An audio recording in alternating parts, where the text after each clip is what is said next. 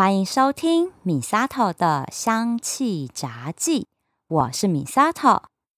在我这本香气杂记里，记载了许多很好用的芳疗精油配方，来疗愈日常生活中的各种身心健康问题。在这里和你分享，让植物香气带给你健康喜乐，守护美好的质感生活。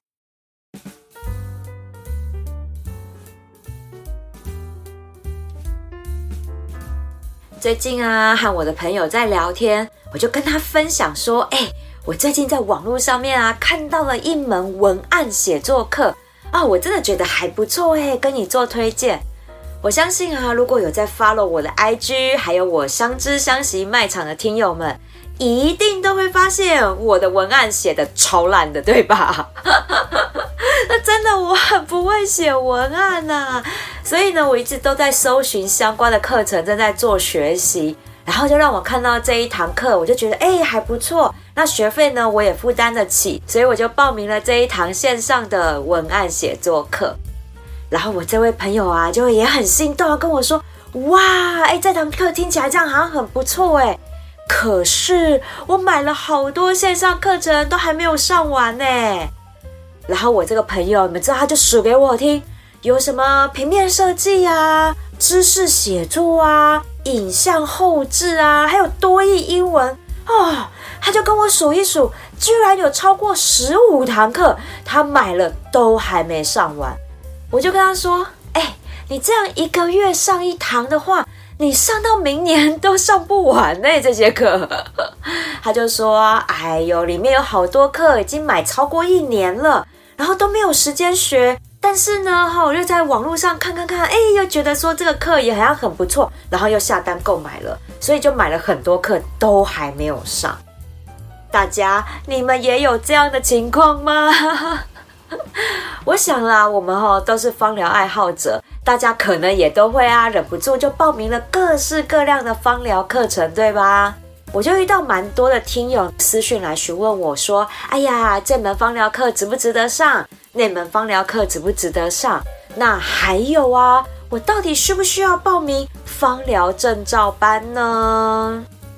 我懂这种哈，渴望拥有更多的知识来提升自己能力的焦虑感，就是我今天要跟大家分享的主题，叫做知识焦虑。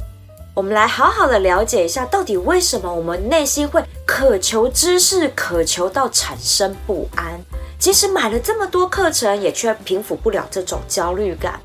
那我也会来跟大家解答，到底需不需要报名这各式各样的芳疗证照班来学习芳疗知识？同时也会和大家分享抚平这种知识焦虑的芳疗精油配方哦。我已经连续七年呢，每年都完成阅读一百的计划。这个一百包含了两大类，也就是书籍、杂志，还有戏剧、电影。这两大类合起来要一百这么多。哎，这个量其实很可观呢，等于我每一周都要完成两个项目才行哎。那通常呢，我都是看书还有杂志居多，比较没有时间追剧哈，看电影。所以我花在买书的钱上面真的很可观啊！真的，我现在要准备搬家了。我看这个满屋子的书哦，我真的很头痛。但是呢，也就在今年二零二三年，我决定要改变这个计划，因为我发现这个阅读一百计划呢，把我搞得很焦虑。对，就是对知识渴望的这种焦虑的感觉。我从客观的角度来跟大家解析学习知识这件事情。大家呢，可能在生活啊，或者是在职场上，都会觉得说：“哎呀，我对于某一个工作项目可能不太了解，我能力不够，知识不够，所以没有办法把事情做好，这样子，所以就需要来学习知识，学习新技能，把不足的地方给补起来。这个呢，就是属于有目的性的学习。”例如啊，我要晋升当主管了，多益至少要考到七百分。很多人就会因为为了要升迁去补习英文。那又或者是像我啊，我很容易肩颈酸痛，那我总是想要找方法可以自己处理跟疗愈这样的酸痛，所以呢，我就去学习芳疗还有按摩的技巧。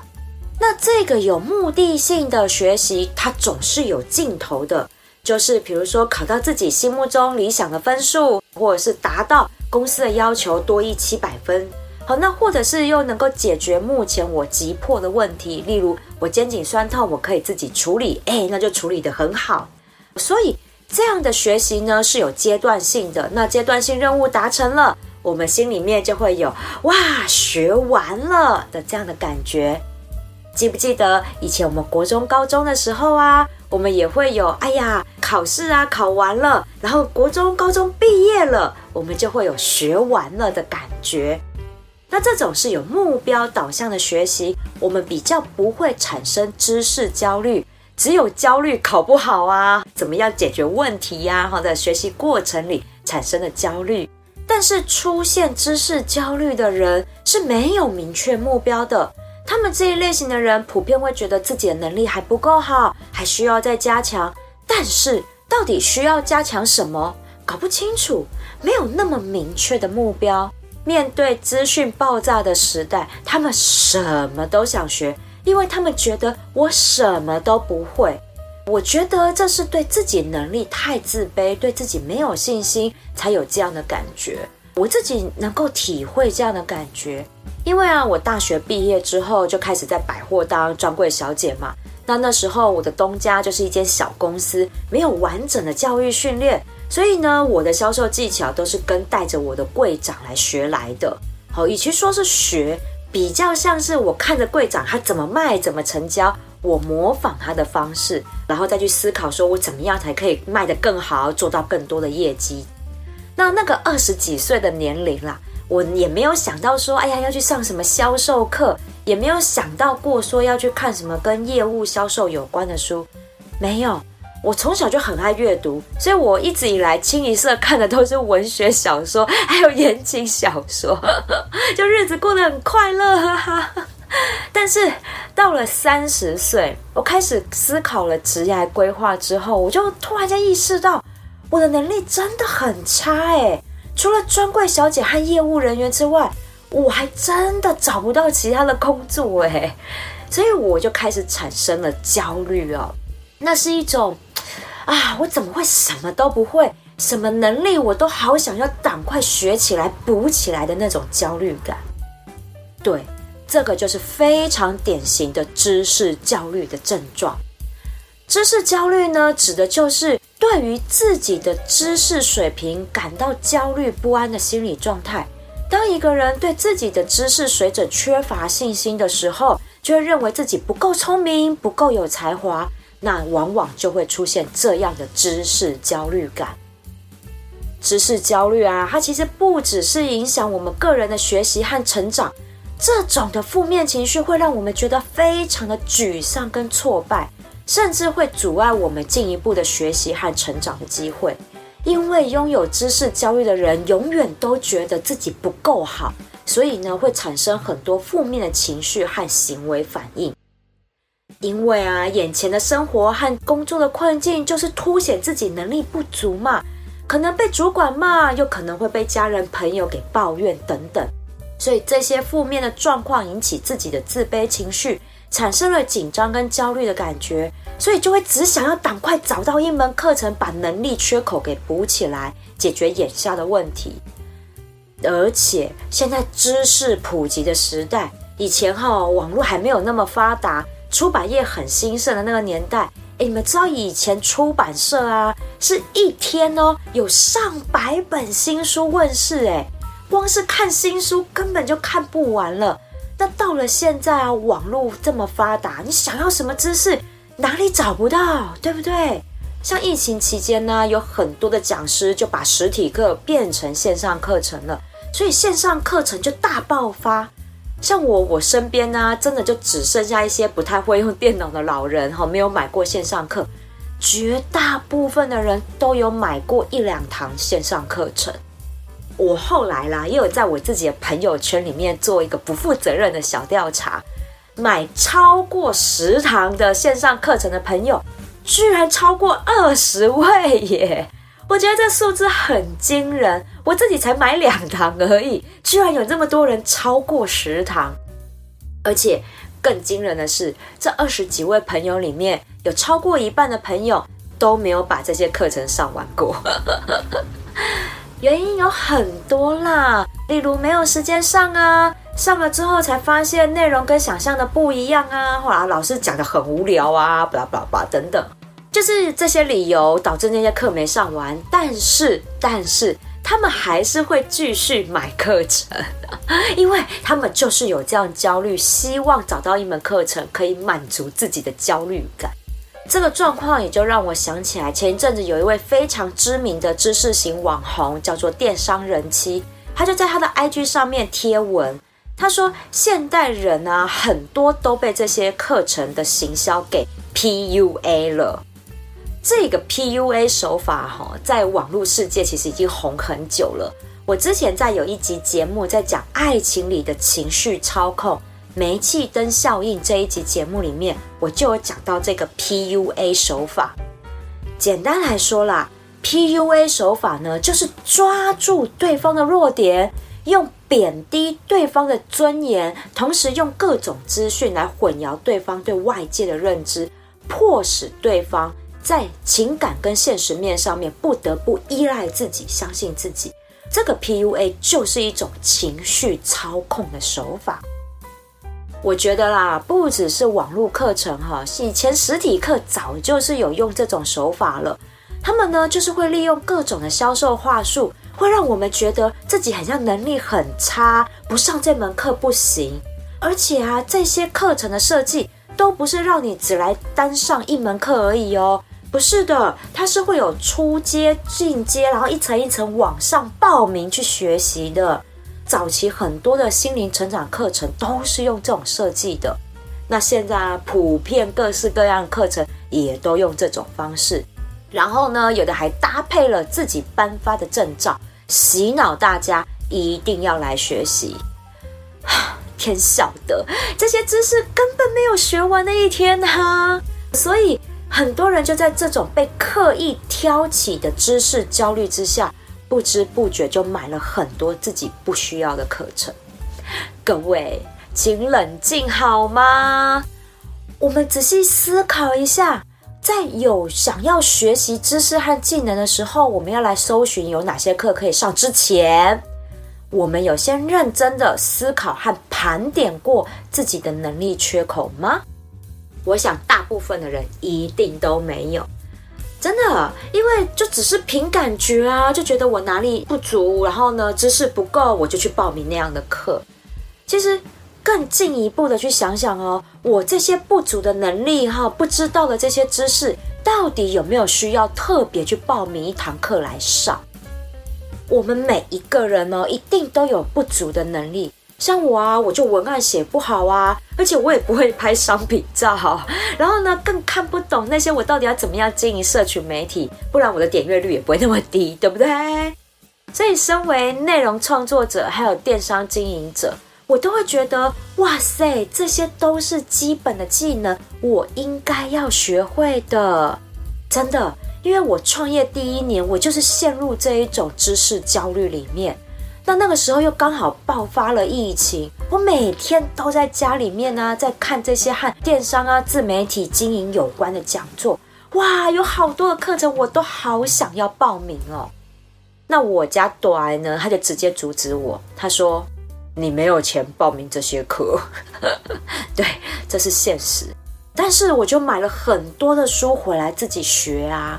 这就是第二层知识的焦虑，就是你买了这么多书或上了这么多线上课程，却还是焦虑自己的能力无法提升，因为自己学不完也学不会呀。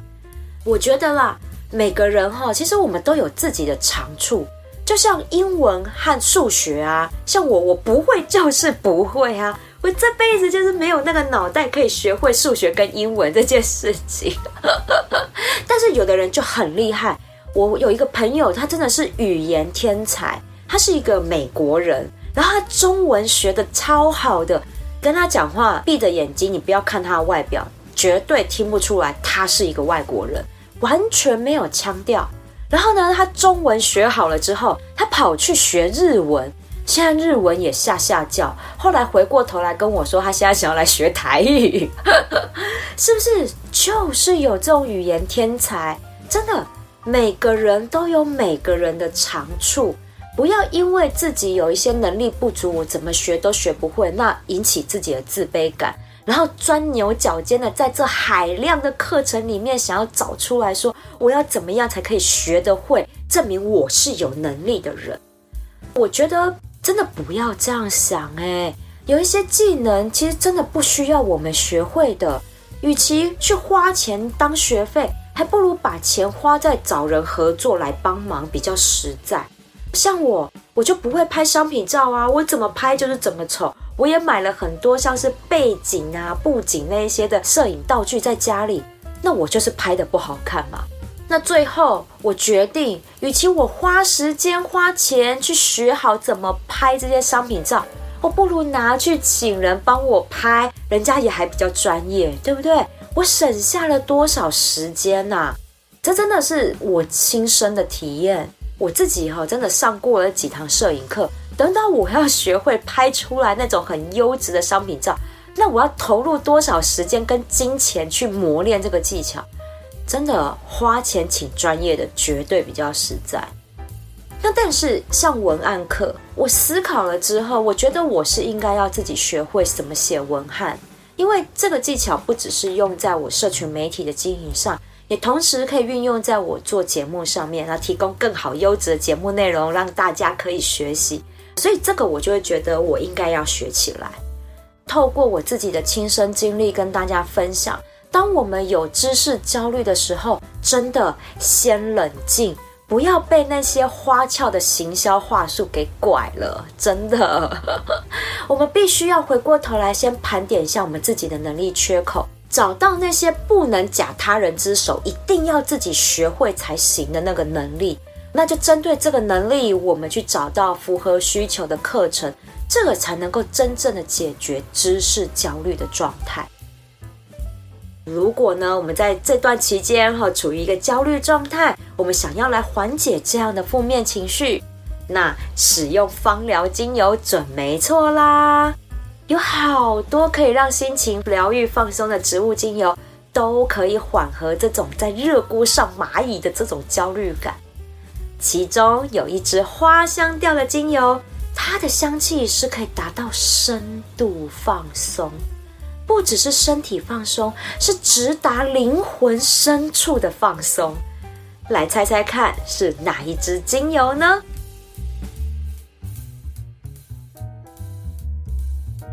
答案就是依兰依兰喽，来自于南印度洋，充满阳光岛屿这种热情能量的依兰依兰，它的香气哦，我觉得是所有花朵精油里带着妩媚又热情的那种个性，是非常有自己的独特风格的一支花香调精油。用它来调香的话，哈，即使你只用一滴。一定都闻得出来它的存在感。那依兰依兰，它这个魅惑、性感又自由奔放的花香，其实它是可以解放我们那种被绑住、被困住的灵魂，带着我们来享受南洋岛屿上面自由的花香空气的这种感觉。这就是依兰依兰它的心灵疗效。因为依兰依兰它的化学分子类型有超过一半都是属于倍半铁烯类。那倍半铁烯类的化学分子是非常稳定、安全，可以长期使用的。那在心理疗效上，它是可以引发我们来去做一个醒思、深度思考的能力。那像依兰依兰里面，它的特殊的化学分子叫做金合欢烯，它就也可以维护我们的能量场，让我们懂得爱自己，去享受生命的美好。然后不要困在那种自己的自我焦虑的感觉里面。那用在知识焦虑的状况下，依兰依兰精油它发挥了双重放松和调节的作用。先从神经、心血管系统还有肌肉系统做到深层的身体放松，然后这个香气会达到大脑的边缘系统，降低大脑亢奋的情绪。同时增强副交感神经，让我们那种仿佛在火上烤的焦虑心情啊，慢慢的冷却、平静下来。当身体和心灵都冷静下来之后，依兰依兰的精油香气它会回甘，你会感受到它那一股正向热情的能量涌上心头，保持我们正向学习的积极感。但是我们可以用冷静的头脑去分析，我应该要学什么才是对我最有帮助的。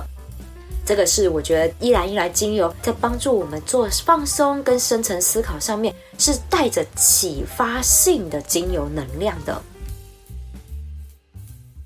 那当我们呢在品香依兰依兰精油的时候，我要提醒大家，一定要滴在试香纸上面闻哦。我知道我们大家都很习惯了，就是直接盖子打开来就闻了，有没有？这个动作其实很不好，但是就是很方便啦。我懂，因为我自己也很难改掉这个习惯。但是哈，依然依然这样闻，你会被它浓郁的花香给吓到哈，真的，依然依然的香气，我们真的要用试香纸来慢慢品香，因为滴在试香纸上面，让香气扩散开来闻。我们会品到它里面细腻精致的花香香气，就很像说，哎呀，我们认识了一个非常性感火辣的辣妹，那我们只看她外表哈，很像很热情、很敢穿而已。但是你要细细的去了解她，坐下来跟她聊天的时候，你才会发现，原来这位辣妹是一位非常有内涵的一个女孩。依然依然就是有这样的感觉。所以，我们用在调香上哦，依兰依兰的剂量真的不用太多，因为太多的话，那个香气会让人有点难以招架的。所以呢，只要一点点依兰依兰来点缀，整个香调就会感觉到非常有自己的个性，还有精致度哈。缓解知识焦虑的精油配方，就是我之前呢在讲摆脱情绪操控的那集节目里面有分享过的香调。叫做重获自由，这个配方呢，我们可以做成熏香用的复方精油，或者是调成居室香水喷雾，哈，噗噗噗噗这样喷一喷，其实也都很不错的。那当自己啊不知不觉的哈，又想要上网看有哪些课程可以买的时候，那我就会建议可以熏香这个重获自由香调的配方，强化自己的意识，不要被那些行销话术给洗脑了。这个配方呢，我就用到了三支精油，分别就是刚刚分享的依兰依兰，还有苦橙叶跟橙花啦。苦橙叶跟橙花哦，它是有能够帮助提振厌世跟沮丧的心情的。对于自我怀疑、忧郁症跟躁郁症哈，这都是已经有学术论文显示它是有调理的作用在。那对于自我迷失或对自己的能力感到自卑的时候，因为这个会带来很大的精神压力，有精神压力，那就会引发身体上的一些小毛病。所以这三支精油是可以缓解因为压力而造成的身体不适的状况，是真的可以用来长期做身心调理的一个精油配方的。那如果呢要调成香水喷雾，我们可以用实木的香水瓶。基底就可以选择用伏特加酒或者是琴酒，因为呢，用这类的酒喷起来才不会有酒精味。但是哦，切记不能用葡萄酒或香槟，真的是不行，因为葡萄酒跟香槟它们的味道比较重一点点哈，而且发酵的谷物哈其实是完全不一样的，所以呢，建议大家用伏特加还有琴酒，这是比较好的选择。那精油的浓度呢，一样是百分之三，哈，有可能你会接触到皮肤，所以我都不建议调浓度太高。那精油的比例呢，就是依兰依兰一滴，苦橙叶三滴，橙花两滴。这里用的依兰依兰，没有特别限定一定要是特级依兰还是完全依兰。那这里我也跟大家解说一下依兰依兰精油的种类。一般我们在市面上看到呢，大概就会有五种依兰依兰精油。这个不是品种的问题，不是。那这五种呢，是按照它蒸馏时间中断的断点来决定它是哪一个种类。分别呢是特级依兰、一级依兰、二级依兰、三级依兰，还有完全依兰。那这个呢是按照蒸馏的时间来决定的啊，像是蒸馏开始后的第一到第一点五小时萃取出来的依兰精油，我们就把它命名叫做特级依兰，因为在这个时候蒸馏出来的依兰依兰精油，它的脂类化学分子比较多，香气很甜美。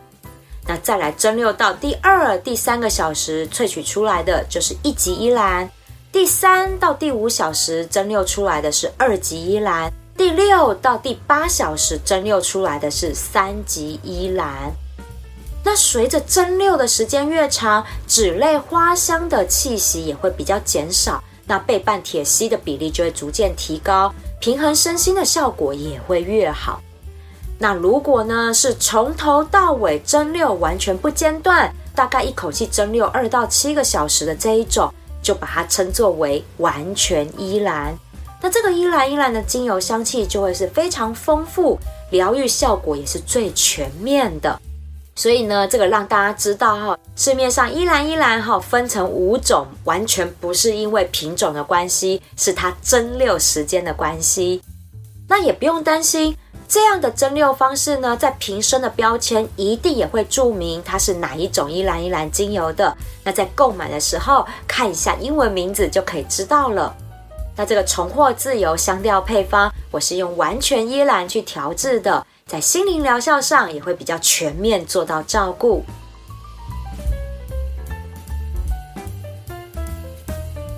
其实到现在啊，我自己哈三不五时也还是会出现知识焦虑的状况。像我最近啊，身边就开始很多朋友要交硕士论文了，那我就会思考说，哎呀，我到底要不要去念一个硕士？哎，这件事情已经困扰我好久好久了。好，因为很多的职业讲师其实都是硕士毕业啊，EMBA，不然哈就还有博士学位，你知道吗？那我就在想说，是不是我有了这些学位，我就可以接到更多的课程可以讲这样子？